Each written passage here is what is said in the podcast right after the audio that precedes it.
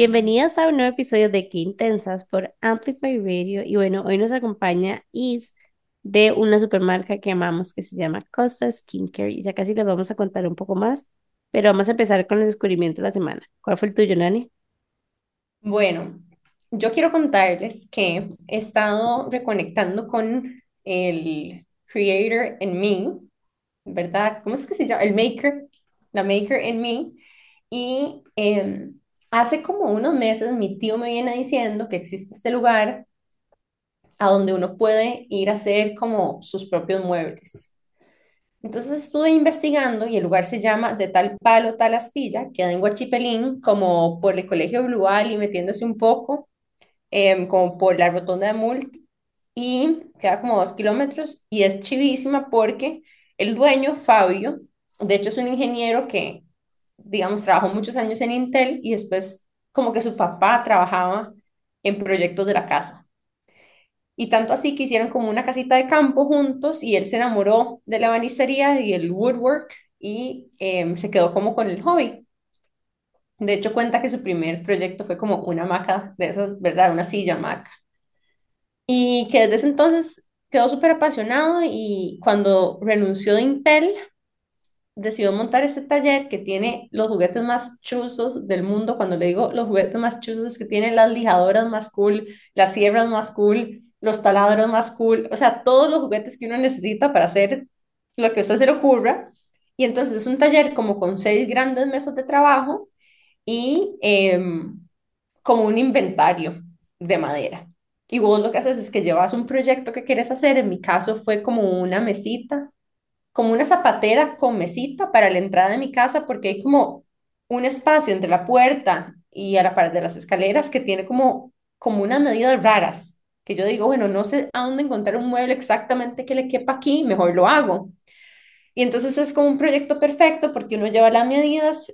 Yo obviamente hice como mil research en Pinterest y eh, llevé el proyecto, él te ayuda, lo diseñas y empezás ya a hacerlo. Y haces desde que vos cortás el grosor de la madera, el largo, el ancho, lo diseñas, lo vas ensamblando. Yo incluso como que pinté mi madera, me quedó lindísimo y obviamente en una semana terminé el primer mueble porque fui tres veces esa semana. Em, pero bueno, el punto es que vos alquilás el espacio como por slots de tres horas.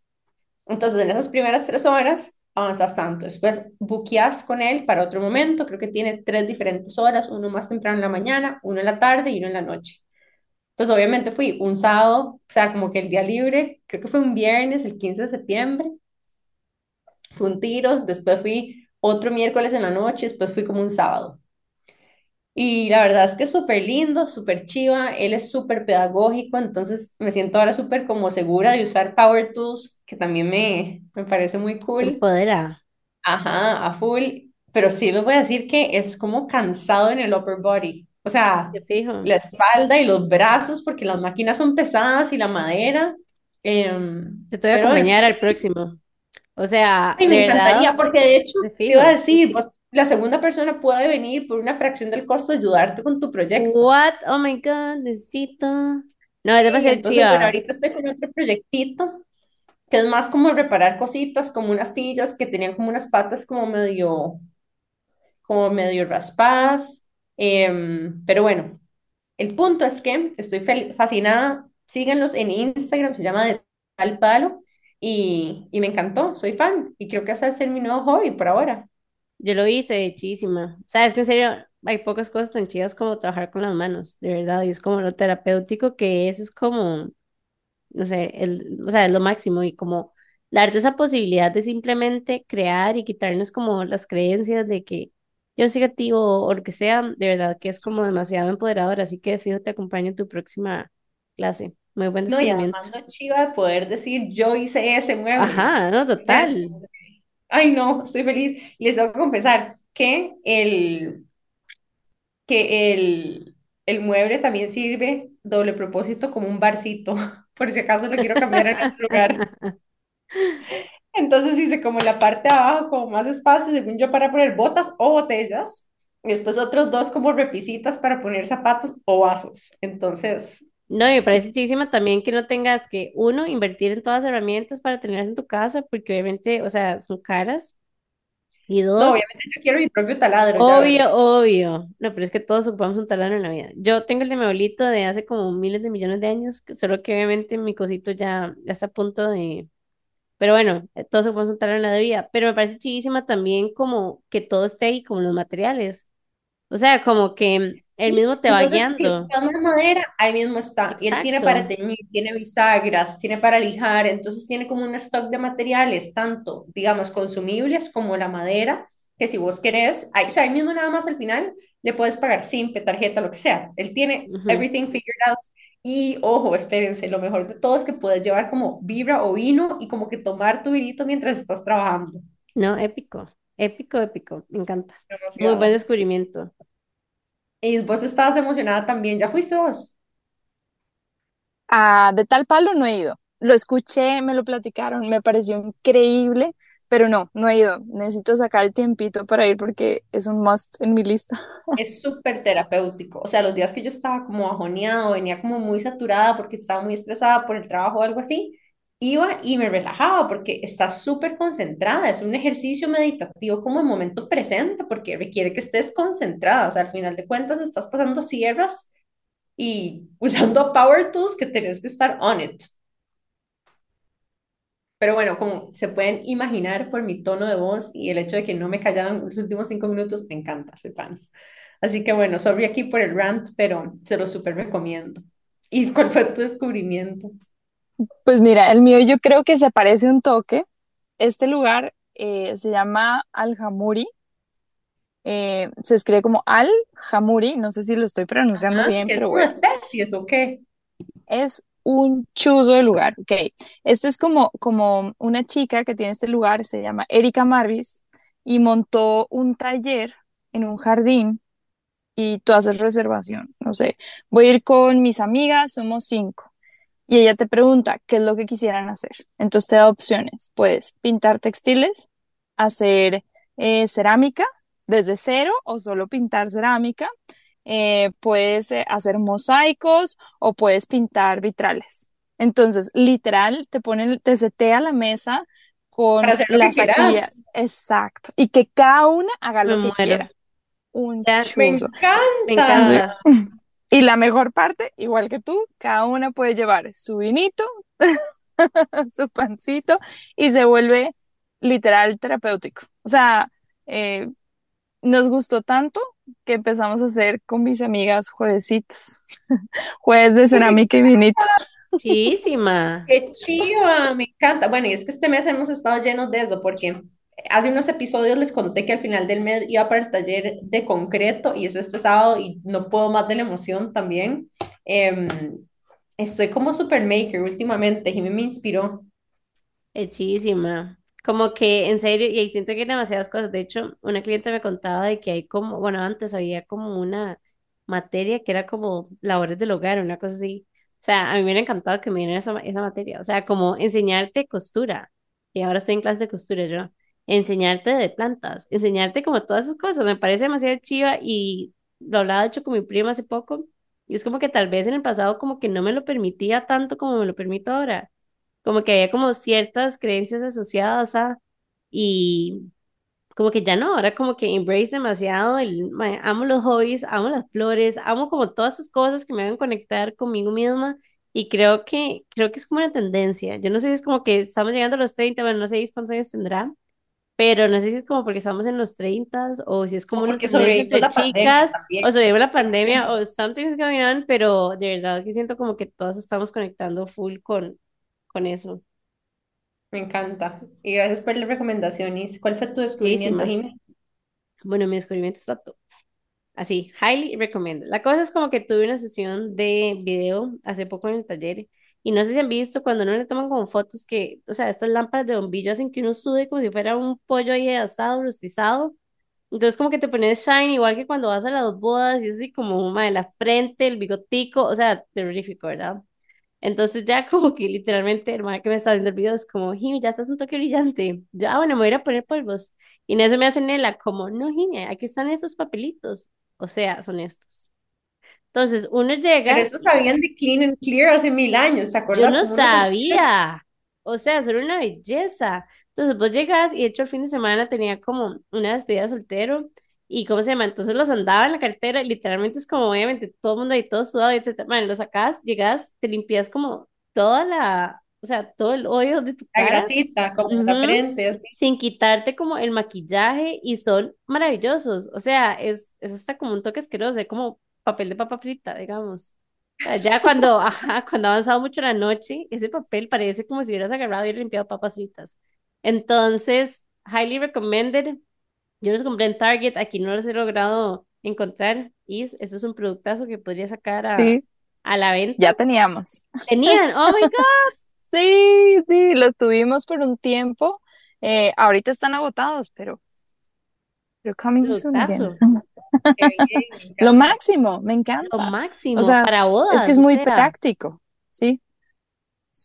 Y lo puedes poner como en la cartera y todo, porque es como súper pequeñito. No sé, o sea, para mí es Sí, súper sí. como, además el mae que estaba haciendo el video y las fotos fue como, ¿qué? Porque obviamente ya él le pasa y fijo, imagínate que Él llegue a tiene que grabar. comprar un stock de esto. Exacto, y se fue a comprar de estos, porque están espectaculares. Pero bueno, sí, yo los míos no los ¿Cómo compré se acá, llama? se llaman Oil Absorbing Sheets. Los míos los compré como en Target, pero están como en estas tiendas, bueno, Is va a tener coming soon. Pero mientras Sí, tanto, en estas tiendas que están como en, no sé, como en los centros comerciales que se llaman como Miau, Miu, no sé qué, que son como de cositas pequeñitas, como de regalos, como asiáticas creo que son, pero Como no sé las cómo se llaman. coreanas. Ajá, coreanas. Bueno, en esas fue donde ella los había conseguido. Así que mientras sí los vuelve a tener en stock, pueden conseguirlos súper. Buen tip, buen tip, la verdad. Yo creo que eso yo me acuerdo que los usaba como en el cole, porque se pusieron de moda esta marca Clean and Clear, que eran como azules. Entonces, cuando uno se los pasaba, quedaba como azul oscuro y como que si se doblan las rayitas, incluso quedan llenas de eso, pero me encanta. Las voy a empezar a usar también, me parece buenísima. Sí, más con los calores que hace últimamente. Insoportable. Pero bueno, estos fueron nuestros descubrimientos de la semana y bueno, vamos a contarles un poco más de quién nos acompaña el día de hoy. Y es que hoy nos acompaña Is de Costa Skincare. Nani y yo hemos hablado un montón, bueno, hemos hablado un montón de traerla porque ambas somos super fans de su producto. De hecho, al punto que, de hecho, creo que fuiste nuestra recomendación de la semana hace poco, pero bueno. Is es la fundadora de Costa Skincare, es la mamá de dos hijos y es diseñadora de producto. Bienvenida. Tal vez lo he Gracias. conocido porque tiene el packaging más divino en sus Otro productos nivel. del mundo. O sea, yo creo que vos sos como mi inspiración a cómo una caja se puede ver como un regalo desde que lo compras. O sea, es que puedes comprar algo off the shelf y regalarlo y ya está listo. Ujú. Y es un Ay, mil, mil gracias, me encanta escuchar eso. Es como, como las pequeñas cosas que uno va escuchando y que le hacen el día a uno. Son este tipo de cosas. Bueno, y, a- ahí de hecho la, la admiramos un montón porque una de las cosas que más nos llama la atención, ustedes saben que nosotras somos full como pro emprendimientos, em, y yo creo que eso es un modelo importante a seguir y un referente de muchos productos, ¿verdad? De emprendimiento que han logrado cruzar como que ese techo, ¿verdad? Y como esas barreras de crecimiento, así que también no solamente nos gustan tus productos, pero queremos aprender mucho más de cómo ha sido tu, tu camino de emprendimiento. Y bueno, este episodio se va a tratar de Is y también de Costa Skincare, pero vamos a irnos a un corte comercial súper breve y ya casi volvemos con más de Is y Costa Skincare porque intensas en Amplify Radio. Ya volvemos. Qué intensidad. Estamos de regreso con más de Qué Intensas por Amplify Radio. Y bueno, hoy nos acompaña Is de Costa Skincare. Yo quería preguntarte por tu journey como emprendedora.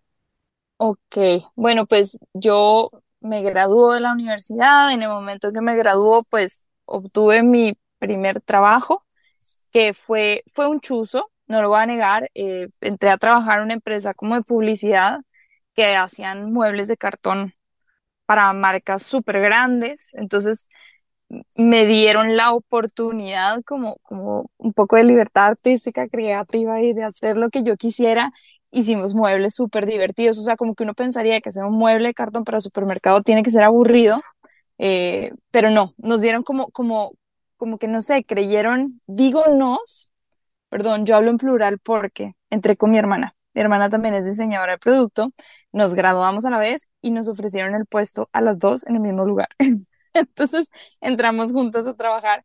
Claro, fue, fue, fue un periodo muy bonito, sobre todo que no sabíamos nada, éramos recién egresadas, estábamos súper pollitas, eh, pero sin embargo nos divertimos, nos gustó, cumplimos un ciclo ahí y estando dentro de eso dijimos, hagamos algo nuestro, empecemos a hacer algo nuestro. Y entonces empezamos como a hornear ideas, a ver qué hacíamos, eh, bueno, ¿qué te parece? Y ahí empezamos como a pelotear cada una sus ideas. Entonces mi hermana puso como una empresa de souvenirs y hacía ilustraciones y, y bueno, se fue por ese mundo y a mí me gustaba mucho, bueno, me gusta lo que es la costura, me encanta la costura. Entonces, bueno, empecemos a explorar por aquí. Eh, pusimos una marca de vestidos de baño, la puse con mi cuñada, nos empezó a ir súper bien, nos encantaba todo bien, pero pum, en eso mi cuñada se va a vivir fuera del país. Entonces me quedé sola. Entonces como que no sé, como que ese proyecto simplemente ahí quedó. Dejé de hacer vestidos de baño y dije, bueno, ¿qué más puedo hacer? Hagamos vestuario. Entonces empecé a hacer vestuarios. Entonces entré como vestuarista, entonces un par, me salió como una obra de teatro, yo, uy, qué chuzo, me lancé, yo sí, de una. Bueno, eso fue un trabajo muy lindo, pero ultra retador. fue demasiado reto. Como que me lancé al agua de una con un musical, con un elenco grandísimo. Em, no, o sea, como que los movimientos, los bailarines, el todo, o sea, yo, yo eso, eso era una locura, ¿verdad? Como que había un montón de cosas que no había tomado en consideración.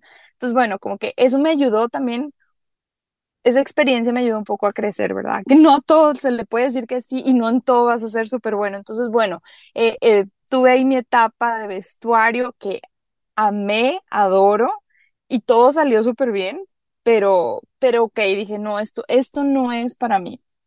Entonces de ahí eh, empecé a hacer como, yo quería seguir con el, el, el tema de la ropa y con una amiga me dice, hagamos una marca de ropa.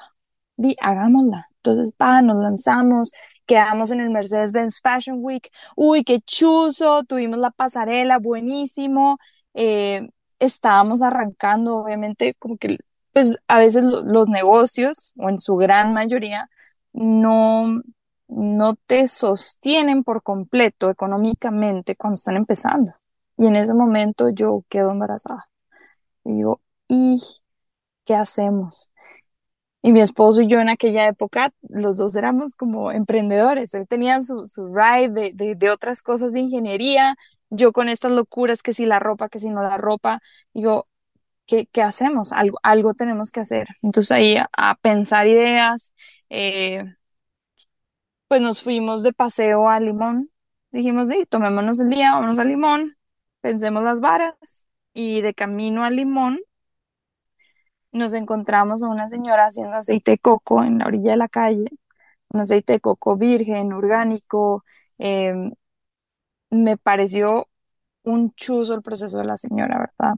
A la fecha trabajamos con ella, ella se llama Reina. Em, increíble, me pareció muy bonito que ella era mamá de cinco y con eso como que, o sea, ese era el el negocio de ella. Me parece muy lindo. Bueno, entonces compremos un galón, nos lo llevamos a San José, empezamos a hacer pruebas, a ver qué podíamos hacer con el aceite de coco. Lo primero que se me vino a la mente fue como, bueno, hagamos souvenirs porque Costa Rica es un país turístico, vendámoslo a los turistas. Entonces, bueno, vamos por la línea de los souvenirs, empezamos a hacer los souvenirs y literal era como ir con una cajita de aceite de coco. Ay, hola, no quieren comprar aceite de coco a las tiendas, les íbamos a ofrecer, no quieren vender aceite de coco. Y bueno, empezamos ahí como a surtirles a las tienditas, íbamos con lotes de 24 piezas a, a repartirlos ahí a la playa. Jale, Jacob, vamos, vamos. Y nos íbamos con, no sé, cargábamos el carro con unas botellas de aceite de coco y nos íbamos al día Jacob. Pero bueno, nos llevamos una sorpresa, como a los 15 días que tocaba como que, hey, nos pueden traer más aceite de coco porque se estaba moviendo. Uy, jale. Cuando regresamos nos dimos cuenta que las que más nos pedían eran las chicas de la tienda, que si les podíamos vender a ellas y para sus amigas. yo, hey, yo creo que estamos equivocados tal vez. Creo que no debería ser a turistas. ¿Por qué no? Eh, o sea, le digo, los ticos quieren consumir tico, o sea, ha- hagamos cosas para nosotros mismos, o sea, no, no solo como pensar en lo obvio que es como eh, el turismo, bueno, vámonos como a hacer una línea nacional y entonces ahí fue como que sufrí, ahí fue, fue como el punto de inflexión de la marca, sufrimos un rebrandeo fuerte, como que fueron una serie de cosas eh, que al iniciar uno cuando empieza, empiezas a hacerlo como puedes y con lo que puedes, ¿sí? Y, a- y ahí en la, en la marcha nos íbamos como organizando. Entonces, bueno, fue un punto donde nos dijeron, uy, la marca que ustedes estaban pidiendo registrar no se puede registrar. No, entonces yo sentí que el mundo se me vino encima, ¿verdad? Yo, ¿cómo? Pero es que si la marca, no sé qué. Y buenísimo, porque ahí nació el nombre Costa. O sea, o sea, entonces, bueno, ¿dónde nacimos? En la costa del Caribe, somos de Costa Rica, no, Costa. No, fijo, ese nombre va a estar tomado porque como Costa en Costa Rica no va a estar tomado. Estaba ahí, o sea, estaba puesto para, para nosotros. O sea, entonces, bueno, pum, aquí está el nombre Costa. Entonces, bueno, ok, se acomodó.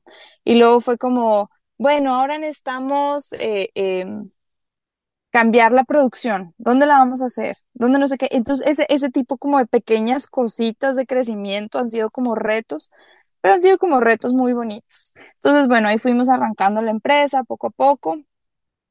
Y otro punto de inflexión, siento yo, que fue, fue cuando entra mi hermana a trabajar eh, conmigo. Un cambio muy fuerte. Ella también es diseñadora y tiene una visión como súper cool. Ella entra en pandemia eh, pues ella tenía lo de souvenirs y pues lo de souvenirs en ese momento estaba como medio pausado. Entonces le dije, bueno, vente conmigo, hagamos algo, o sea, y se metió al equipo, eh, se mete también eh, Mateo, que es el esposo de ella, y empezamos a crecer la cosa. Yo creo que esta es una de las cosas que me tomó tiempo aprender y también es un como tema, yo creo que un poco de madurez, como el entender que a veces uno no puede hacer todo, ¿verdad? Y siento que el aprender a delegar, como en este tipo de cosas, sobre todo como, como en emprendimientos, es de lo más difícil. Es de lo más difícil que hay, el aprender a delegar y el confiar en que los demás pueden aportar cosas muy valiosas. Entonces, realmente fue ahí donde empezamos como a formar el equipo como tal. Y hoy día es increíble el equipo que tenemos, es un equipo multidisciplinario. eh, todos los que trabajan eh, en Costa, todo mundo tiene algo bueno que aportar.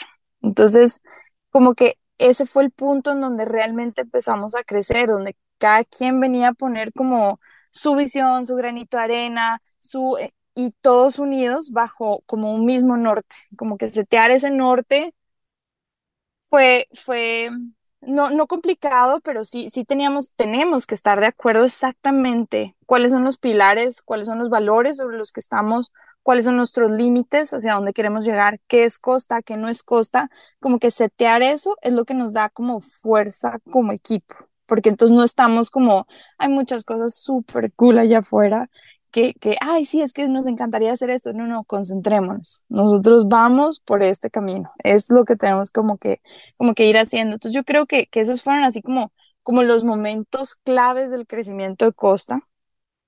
Y bueno, o sea, las locuras que se les ocurren todos los días.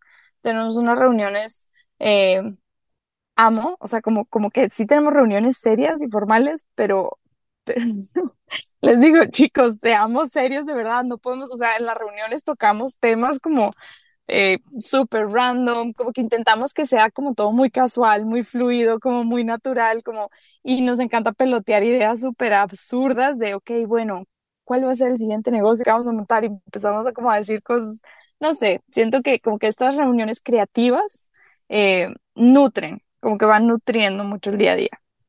Total. Y de hecho, escuchándote hablar, una de las cosas que quiero como resaltar y que me están haciendo resonancia es trabajar tiene que también ser divertido.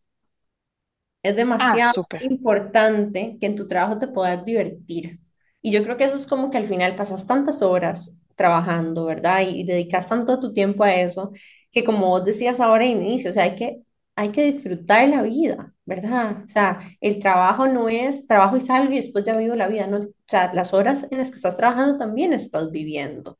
Y estás haciendo relaciones, y estás having fun, y estás aprendiendo, y estás siendo creativo. Entonces, no sé, como que me parece, me parece linda esa lección que estás dando de no es que uno no se lo tome en serio, pero que aprenda a encontrar también como el joy, ¿verdad? Y el placer y la diversión dentro de lo que hace. De hecho, Totalmente. esta ah, perdón. No, no, dale, dale, dale. Ah, no, que ahorita que dijiste como la palabra fun, o sea, de hecho el lema que tenemos pintado en nuestra pared de la entrada, el, el laboratorio lo bautizamos como The Fun Lab, porque la idea es que todo nazca como a raíz como de este fun y no olvidarnos, bueno, eh, cuando quieran venir a las oficinas, todo está pintado a color, todos son murales, todos son arcoíris, las, las, las cercas que uno tiene que tener en bodegas, que las bodegas suelen ser grises, todo es pink, eh, o sea, todo es un mundo de escarcha de arcoíris, pero sí, nuestro lema es fun made. Y de hecho, lo que, lo que dice es que encontrar ese balance para nosotros es importante, sobre todo también con todos los que trabajamos dentro, como entender que somos algo más que trabajadores, somos personas y tenemos vida fuera de las empresas, ¿verdad? Todos tienen una familia, tienen hijos, entonces el, el hecho de que puedan salir temprano, respetarles mucho como, como, como sus tiempos para que ellos también puedan como salir y disfrutar y que no sea solo eh, trabajo, trabajo, trabajo. Hay un libro que escuchándolos como que no deja pensar que se llama Alive at Work, súper chiva, es de Harvard y habla, habla de esto, como la importancia de agregar, digamos, como el juego en el día a día, porque es un privilegio que, y que no siempre, que no siempre se tiene y que de verdad que hace toda la diferencia. Así que recomendado si alguien está buscando aprender un poco más sobre ese tema. Quiero también, me encanta tu historia, decirte eso. O sea, me encanta porque ha sido como prueba y error. O sea, como que siento que has probado en demasiadas cosas y has como ido aprendiendo, digamos, de cada una de ellas y a partir de ahí has ido como tomando decisiones en base a lo que te está diciendo también el mercado y cuáles son esas necesidades. Y eso es una destreza súper importante de desarrollar y es también como la habilidad de desapegarte de tu emprendimiento, porque a veces como emprendedores solemos como apegarnos demasiado y no sé, por ejemplo, en algún momento yo me contaba la historia como cuando iba a cerrar la tienda, como que si cerrar la tienda era como porque yo como persona era un fracaso, etcétera, etcétera. Y al final de cuentas no se trata de eso, más bien entre más desapego tengamos y entre más podamos como separar, como que nos permite hacer estos como movimientos que son necesarios para el éxito de un emprendimiento. Totalmente, totalmente. Bueno, ahorita que dijiste cerrar una tienda, no lo mencioné, pero también tuve un negocio que era una tienda y quebramos. Cerramos la tienda y fue muy duro. Es muy duro. Lo que tú dices es que uno siente como, puchica, es que fracasé, pero si te pones a ver, qué o sea, hoy día yo digo, qué bueno que cerramos esa tienda, porque no estaríamos haciendo esto que estamos haciendo hoy, que nos encanta. O sea, Totalmente, pero cuesta mucho como verlo en el momento. Es en general, como que yo siento que las situaciones difíciles, obviamente cuesta muchísimo ver el lado positivo cuando estamos navegando ese tipo de situaciones, pero hace poco estaba escuchando un libro de Joe Dispenza que hablaba mucho de que más allá de nosotros enfocarnos en cómo vamos a llegar, digamos, a lo que queremos, o sea, como no enfocarnos y tratar de controlar cómo vamos a llegar a lo que queremos, sino más bien enfocarnos en lo que queremos y tener como todo el manifesting alrededor de lo que queremos sin tratar de controlar el resultado de cómo vamos a llegar ahí. No se está haciendo sentido lo que les estoy diciendo. Y como que yo me pongo a ver en mi vida y ha tenido, o sea, ha tenido como todo el sentido cuando, y hablando con vos al inicio, cuando uno deja como de tratar de controlar todo y que como que las cosas fluyen más, inclusive muchísimas de las veces fluyen mejor. Y cuando no fluyen en X lugar, también es como un aprendizaje de que tal vez no es por ahí, que hay una mejor oportunidad ahí esperándote. Y yo creo que algo que vos dijiste ahora como del lab, a mí, bueno, obviamente yo estoy sesgada porque yo fui entrenada para hacer experimentos tal cual y ser un research scientist, pero a mí el laboratorio me encanta porque ahí hay derecho de equivocarse y aprender y mejorar. Digamos, una de las cosas que tengo mucho tiempo de no mencionar, pero cuando vos estás en laboratorio, em, como que el, el, el- ¿verdad? Universalmente todo el mundo sabe que los experimentos te salen bien una de cada tres veces. Es como un fact. O sea, la mayoría del tiempo Yo no sabía esto. Ajá, en el Como que hubiera pensado que todo era perfecto porque todo era hipercontrolado. No, cero, cero. Los experimentos te salen uno de cada cuatro, uno de cada tres, porque se te olvidan hacer cosas, etcétera. Generalmente, por ejemplo, haces un experimento primero como con un tipo de célula que sabes que no tenés limitante. Entonces haces con un tipo de célula que tenés un montón en abundancia para learn with it y hacer, y hacer procedimientos con eso. Y después, cuando ya, entonces ya te pasas como que a las células que son como más eh, escasas de estudiar, por ejemplo. Incluso haces como mucho troubleshooting del procedimiento, porque hay procedimientos donde buscas el protocolo en línea y alguien lo hizo de una forma, pero vos te das cuenta que vos tenés ajustes, entonces lo tropicalizas a tus, no sé, a tu entorno y a las máquinas que tenés en el lugar. Y es como interesante, porque yo no me había puesto a pensar cuán, o sea, cuánta resiliencia uno desarrolla en el laboratorio cuando la mayoría, estás acostumbrado que la mayoría de las cosas no te salgan.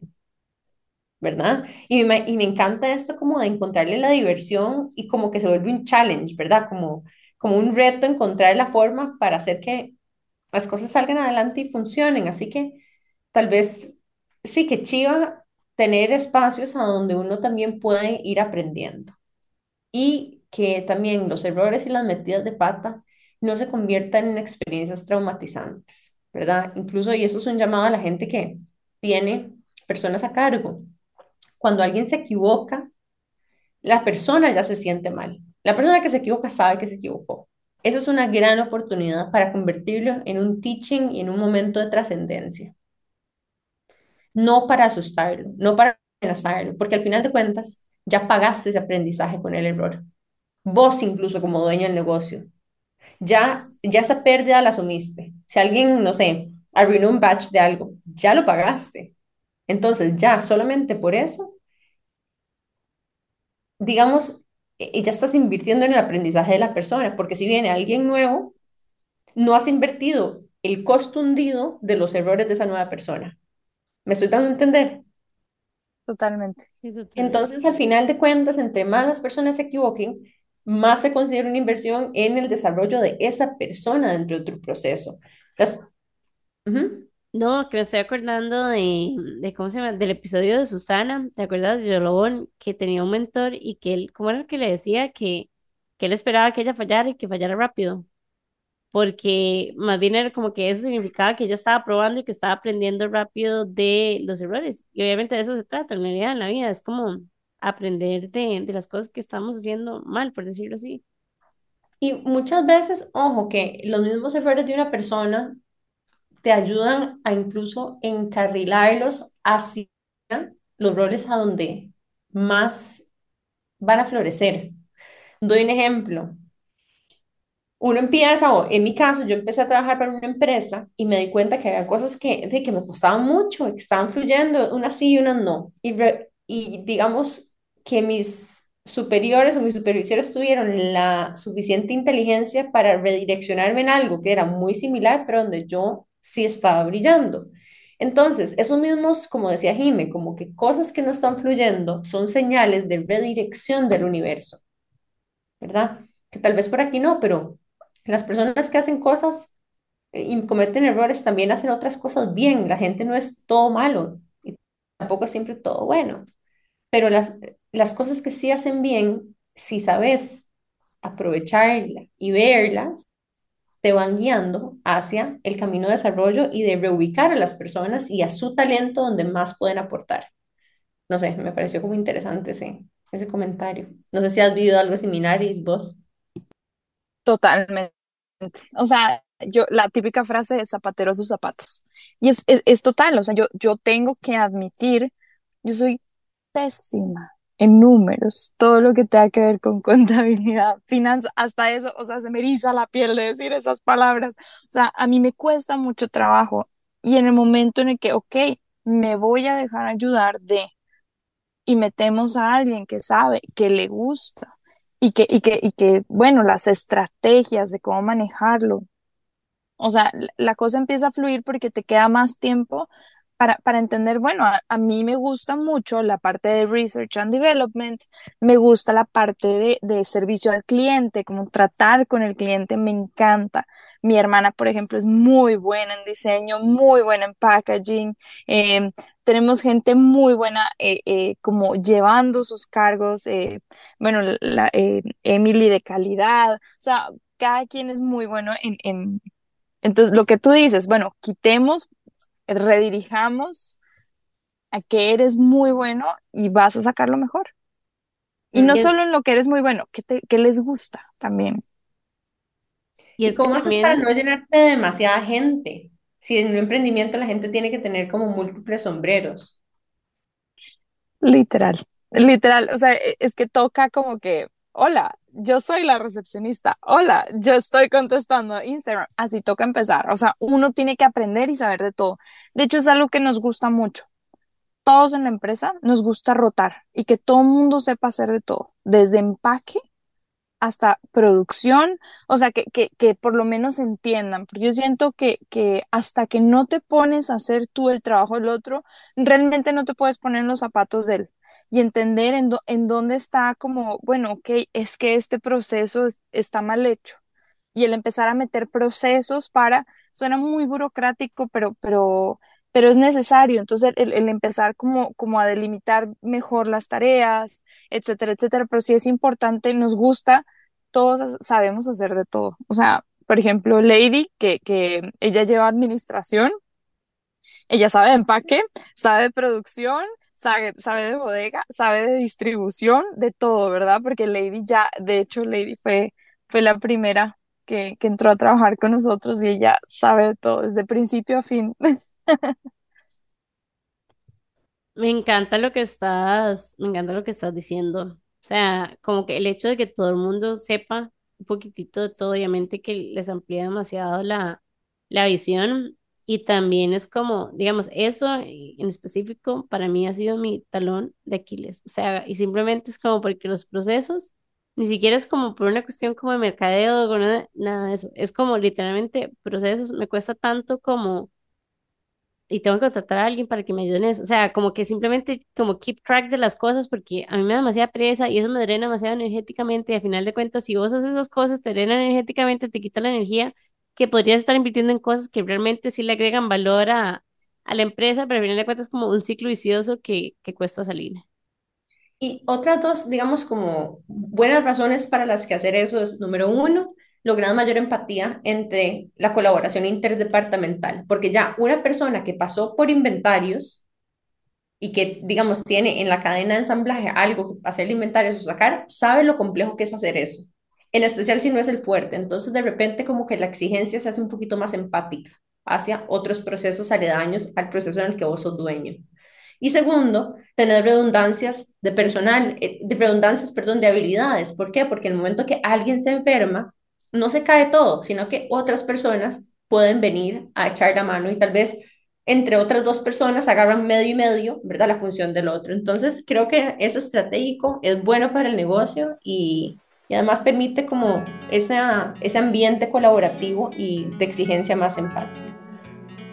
Pero bueno, nos vamos a ir muy brevemente a otro corte comercial y ya casi volvemos con más de Costa y esta vez queremos escuchar un poco más de la experiencia de Is personalmente emprendiendo. Nos vamos a ir unos minutos y ya casi volvemos con más de Qué Intensas por Amplify Radio.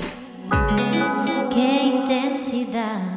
Estamos de regreso con más de Qué Intensas por Amplify Radio. Y bueno, Is nos ha estado contando a través del episodio su experiencia como emprendedora. Y me gustaría escuchar también tu experiencia como mamá. ¿Nos contarías un poco más? Claro que sí. Mira, eh, bueno, yo tengo dos hijos. Tengo el mayor de cinco años y una niña de dos. Em, yo, bueno, cuando quedé embarazada, la verdad es que yo no sabía bien en lo que me metía, ¿verdad? O sea, sí, yo quería ser mamá, lo estábamos buscando todo, pero fue todo como, como un ride, como que yo nunca había compartido experiencias del embarazo de ser mamá como tan abiertas y sin ser romantizadas con otras mujeres. O sea, como que todo el mundo te dice, ay, sí, es que es lo más tan linda que te ves embarazada, tan no sé qué. Y uno está, o sea, yo me sentía, no les puedo explicar, yo me sentía la mujer más guapa del mundo. eh, además, como que la química en tu cerebro cambia increíblemente. O sea, a mí sí me dieron lagunazos mentales, eh, se me olvidaban las cosas, quebraba las copas, o sea, yo, yo, uno pierde como, como cierta, como hasta motricidad. Yo tuve que dejar de manejar porque dije, soy una amenaza al volante, o sea, no, no, no podía ni coordinar reversa y para adelante. Yo dije, no, no, me voy a matar. Entonces, o sea, y, además como que no sé, me entró como una cosa hormonal que yo decía, yo me siento en la cúspide del universo de la meditación, o sea, yo me sentía como en un mundo flotante de paz, rajado. Yo decía, pero ¿qué es esto? Como una felicidad, o sea, pe- pero, como a nivel químico, yo digo, o sea, como como que, o sea, yo me sentía en otro planeta. Entonces sí me dio muy fuerte lo que son las hormonas. Entonces imagínate pasar del sentirte la mujer más guapa del mundo, eh, como, como este ride de, uy, yo me estoy sintiendo súper bien, su pa, y viene el parto, no puede ser parto natural, tienen que sacártelo ya, cesárea, pa, pa, pa, fue como un golpe tras otro, de la cesárea quedé fatal, yo no me podía mover, eh, eh, no, no, no saben qué pasó, o sea, por qué salí tan mal, yo, yo estuve, o sea, no podía ni levantarme, yo no podía moverme, eh, y entré como, como en una cosa en que le digo a mi esposo, llegaban las 3 de la tarde y yo decía, no sé qué tengo, pero me siento muy mal. Siento que algo muy malo hice, como que hice algo muy malo, como que, y empezaba a sentir como una cosa como de angustia, como si algo me aplastara, ¿no? Entonces yo, yo, yo sentía como, como, incluso como hasta alguien nos persigue, o sea, como, como, como esa paranoia, no al nivel de esquizofrenia, pero, pero sí era así como, como un algo muy malo está pasando y yo tengo que estar en mi casa ya, o sea, yo tenía que llegar a las 4 de la tarde y le decía, por favor, vámonos de donde sea que está, yo necesitaba llegar a mi casa. Y entraba la noche y yo lloraba como una loca, yo le tenía terror a la noche, le digo, es que tengo pánico, no sé qué pasa, tengo pánico. Y bueno, meses así pasaron, dos, tres, cuatro, me fui nivelando, todo bien, fui entendiendo y no haciendo como hasta que más, o sea, como que ya el, ya el niño tenía un añito, dos, que yo entendí después de compartir con otras mujeres que lo que yo tuve fue una depresión postparto. Pero yo, yo nunca había hablado de este tema, yo nunca había escuchado este tema. em, yo no soy experta en este tema, esta es solo mi experiencia pero siento que es algo que a veces nos hace falta hablar y normalizar, o sea, como, como, como las mujeres pasamos ratos muy duros y es como, o sea, yo me acuerdo que, que, que era como, no, no, pero estás bien, o sea, es normal, eso es ser mamá, eso es, entonces como que luego uno todavía se siente todavía más mal porque químicamente no es, yo no estaba bien, o sea, yo estaba con un desbalance hormonal súper heavy, eh, uno está cansado, mal dormido con el estrés del trabajo, porque obviamente dices, bueno, tengo, tengo que sacar adelante la empresa, pero también estás con un, bebé que no sabes ni lo que estás haciendo, como que dices, lo estaré haciendo bien, lo estaré haciendo mal. Y ahí vienen todas las opiniones de la sociedad, no, que sí, sí, así. No, que si no acá, que tú lo tienes que llevar a estimulación temprana, que no lo tienes que, y todo mundo te opina de cómo deberías, entonces eso no, no ayuda y le suma. Pero bueno, a raíz de que me di cuenta de que esto es depresión postparto y le pones nombre al monstruo, entonces para mi segundo embarazo yo me preparé y empecé a ir a psicoterapia. Yo dije, puede que me pase, puede que no me vuelva a pasar, pero yo, yo, yo necesito estar preparada para esto. Entonces empiezo previo, más que, que la preparación prenatal y todo, yo dije, una, una una buena sesión de psicoterapia, bueno, no una, fueron muchas, o sea, yo estaba yendo muy constante porque realmente me estaba preparando para lo que venía y fue completamente distinto. Sí, sí me dio la depresión postparto, pero yo ya le tenía nombre, yo ya sabía qué era lo que yo estaba sintiendo y sobre todo el repetirte el mantra de esto va a pasar, esto pasa. ¿sí? Sí vas a volver a dormir, sí vas a volver a tener tiempo para ti, sí, pero como que siento que, que esto entre mujeres no, no, no somos tan abiertas. Es como, ay, sí, es que mi bebé duerme súper bien y el mío ya camina y el mío ya habla. Y también como esa presión de, de como de la comparación, pues no a todos nos da igual, no, a todos no nos va igual en la maternidad, no nos va igual en la lactancia, los niños no son iguales, todos los niños son distintos, entonces no sé, como el normalizar este tipo de temas sí me hubiera gustado saberlo desde antes, porque le hubiera puesto un nombre y no hubiera estado tan angustiada y con... Es que... Y les digo, las depresiones postparto que tuve fueron distintas de un parto al otro. No fue lo mismo, o sea, o sea, sí, no sé si fue porque estuve más preparado, pero e, este era más como, sí, sí le tenía terror a la noche también. Llegaba a la noche y decía, es que no puedo, las 8 de la noche yo me ponía histérica. Le tenía miedo a la noche. Pero bueno, ya por lo menos el repetirte el mantra de todo va a estar bien, esto pasa, esto es una etapa. Muchas gracias por compartir esto, y porque yo creo que pocas veces hablamos también de lo que no es tan bonito de las experiencias que estamos viviendo y, y al final, ¿verdad? La vida está llena de momentos de altibajo y, y de un montón de momentos como con sentimientos contradictorios. Voy a darte un ejemplo. Sentís una enorme felicidad por tu bebé, pero al mismo tiempo estás con ataques de ansiedad. Y yo creo que esa dualidad de las cosas que uno está viviendo siempre están en un equilibrio un poco, ¿verdad? Las dos cosas siempre están, a veces una más que la otra. Y pueden cambiar en cualquier momento. Por ejemplo, no sé, yo digo que uno puede estar sintiéndose muy feliz por una cosa en la vida y muy triste por otra cosa que le está pasando en la vida simultáneamente. Y yo creo que aprender a, a vivir con esa posibilidad de que no todo siempre es homogéneo y tratar de llegar por lo menos a un 50-50, 60-40, ¿verdad? De cosas y poderse mantener a veces en un 70-30 en otras cosas pues te da mucho poder de sostenerte, acompañarte a vos misma en lo que sea que esté pasando. En especial, ¿verdad? Si, eh, ¿cómo te digo? Como que aprender también eso, lo que decís, como que esto va a pasar, no todo tiene que siempre estar feliz y, y tenemos tanto estigma, y yo no sé si a ustedes les ha pasado, pero yo he encontrado que mis amigas mujeres son más capaces de sostenerme en la incomodidad de algo que no está pasando bien, que a veces hablar con amigos hombres que me proponen soluciones y como que hacen más esfuerzos por ayudarme a salir de algo que estoy viviendo. Como que tengo amigas que están más, más listas o más dispuestas o tienen más habilidades para sentarse conmigo en la oscuridad un ratito. ¿Cómo ha sido para vos esta experiencia?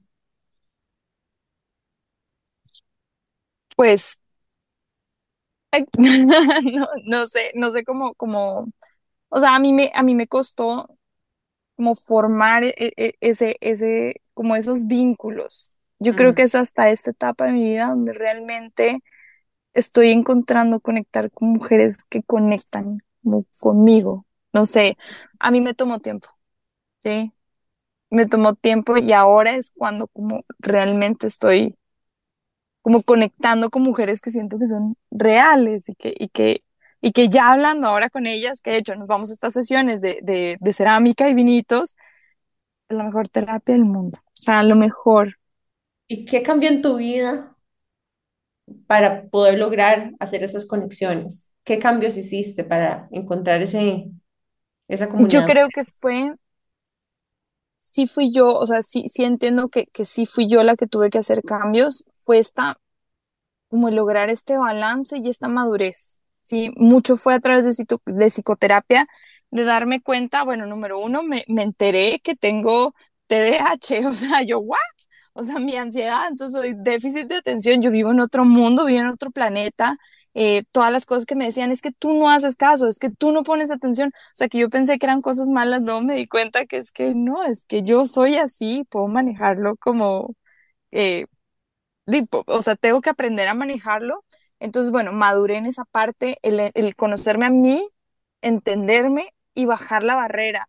Y realmente fue, o sea, una de las mamás que conocí eh, me dice, tienes que dejar de ser tan ansiosa, o sea, como que me encanta ella porque te dice las cosas tal cual como las piensa y le vale lo que todo el mundo, le o sea, lo que piensa y me dice, tú tienes que dejar de ser tan ansiosa y de estar pensando qué van a pensar las otras de ti, o sea, tú quieres ir a esto, di esto, quieres hacer esto, lo otro, como yo dije, puchica, o sea, el, el- ser auténtica y sin estar, es- o sea, como pensando qué es lo que los otros van, esta soy yo, así soy, esto es lo que hay, y el día que yo dije, o sea, it is what it is. O sea, tómenme o déjenme con, con mis ataques de hiperactividad y con mis ataques de, de ansiedad, pero esta soy yo.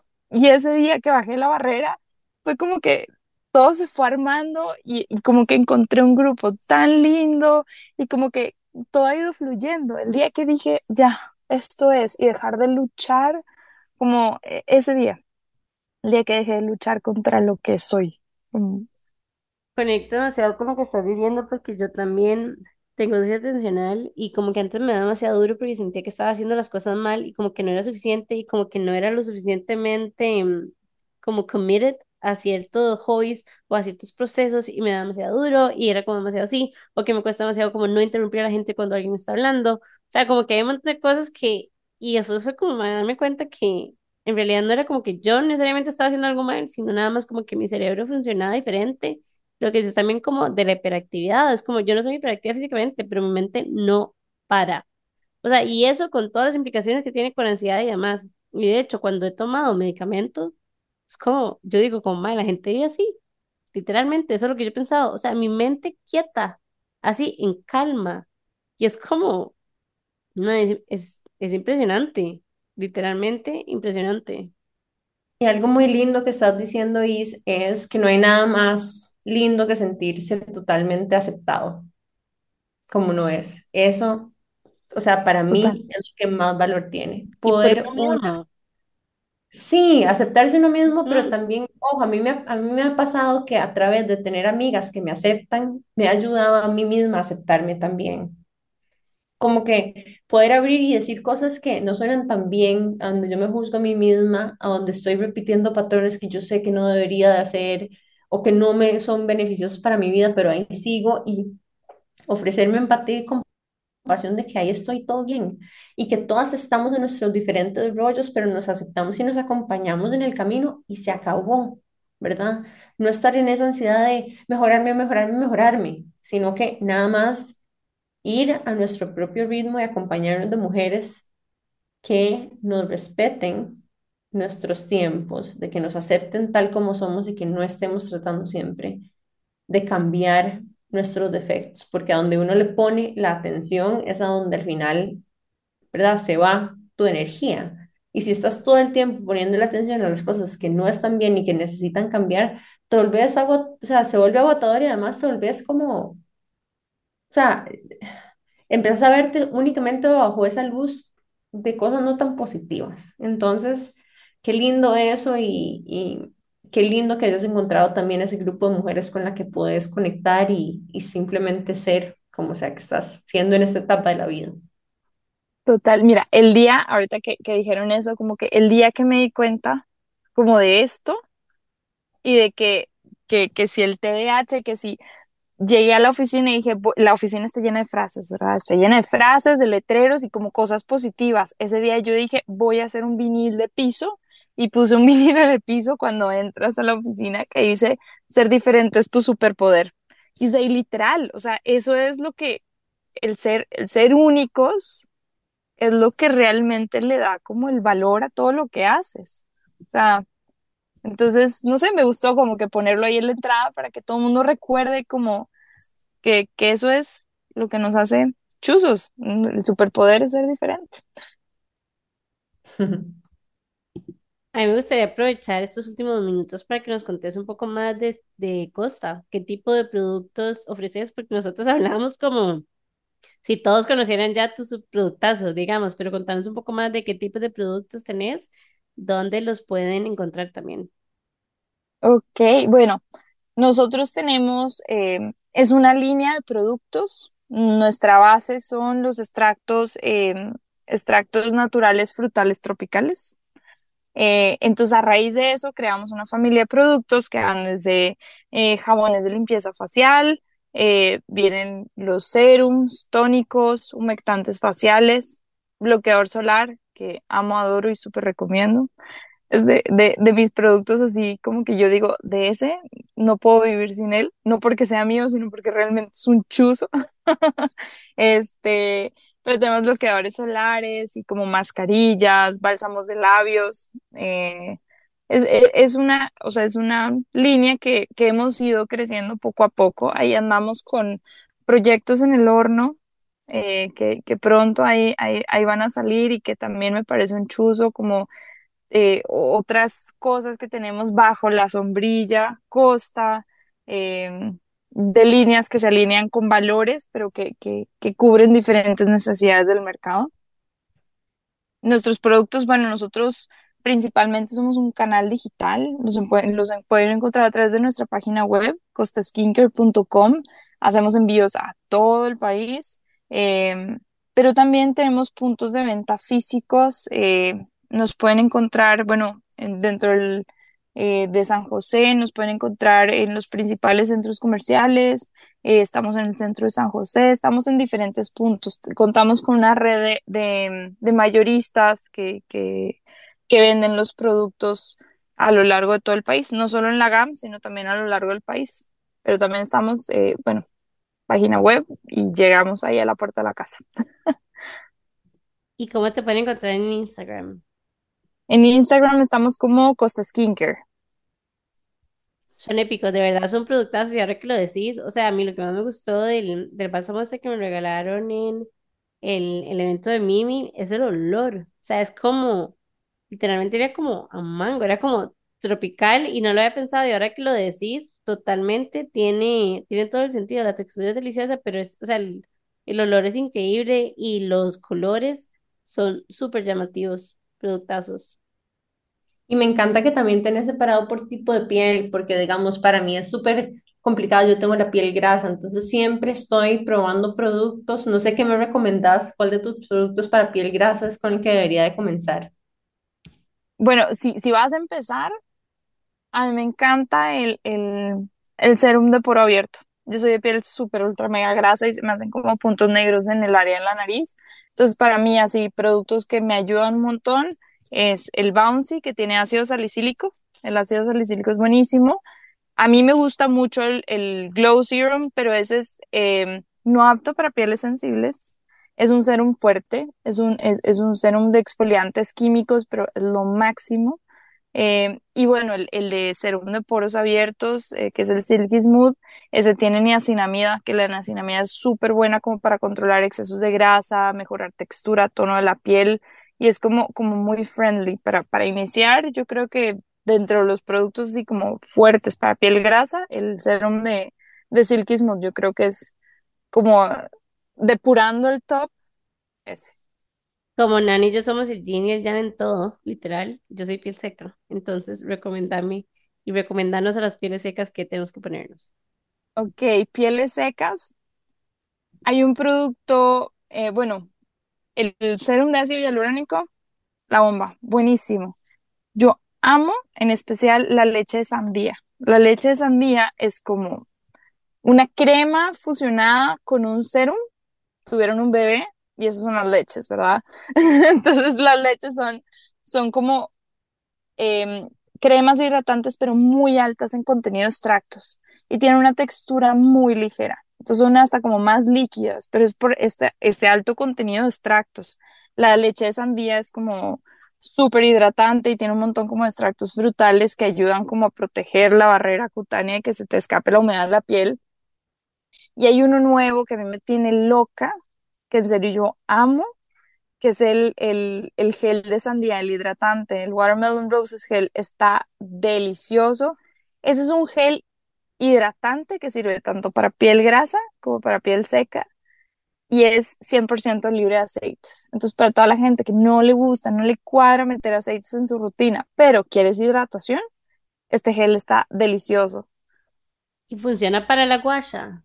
¿O cuál recomiendas para guasha? No, para guasha yo el elixir, el elixir que es un aceite facial. Pues para que patine rico como la guasha y que, y que sí, pero eso es buenísimo hacerse la guasha. Oh my God, quiero todo. Sí, no, yo siento que es como igual súper terapéutico, pero bueno, demasiadas gracias Sí. por habernos acompañado y por habernos contado tu experiencia como emprendedora y como mamá. Amé el episodio y estoy segura que varias de las chicas que nos escuchan aman también tus productos y disfrutaron mucho de escucharnos. Eh, quería decirles nada más gracias por habernos escuchado hasta el final del episodio. Recordarles que nos pueden encontrar en Instagram como Que Intensas Podcast, Amplify como Amplify Radio FM y no sé si me falta algo más. A mí me gusta siempre recordarles que sharing is caring, la, fo- la forma en la que nosotros mantenemos este espacio es totalmente gratuito y de acceso público para todos es por el apoyo de las personas que nos escuchan, que nos comparten y que le recomiendan nuestros episodios a otras personas. Así que si este episodio les gustó, recuerden compartírselo a sus amigas, primas, mamás, todo lo que ustedes quieran para que conozcan no solamente más acerca de la experiencia de ahí, sino que también nos apoyen a nosotras aquí en Qué Intensas. Y nada, nos vemos el próximo miércoles a la misma hora y por el mismo lugar.